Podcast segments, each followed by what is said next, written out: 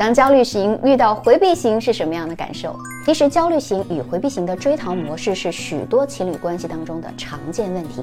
当矛盾出现的时候，那焦虑型依恋呢是会主动去表达指责和愤怒，他倾向于主动出击；而回避型依恋则倾向于被动逃避。那这种追逃模式就形成了一种相互加强的循环，让双方都感受到疲惫和无奈。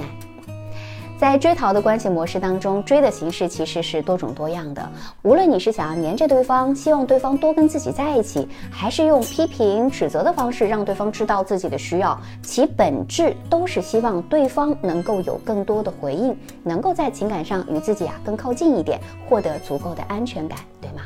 而逃的形式呢，其实也有很多种，最常见的形式就是他的回避和沉默，形容像个木头一样。那无论是哪一种形式，他逃的本质都是通过回避对关系的讨论来回避情感的矛盾。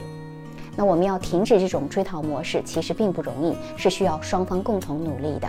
追的一方需要停止过度的追求，能够给对方一些空间和时间；而逃的一方也需要停止逃避，能够勇敢地面对问题。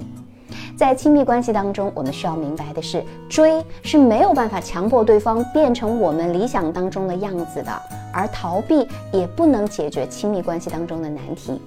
解决亲密关系的难题是需要双方都承担起沟通的责任，而不是把责任推给对方，都是你的错。只有双方能够重新开启对话，新的解决问题的可能性也才会被打开。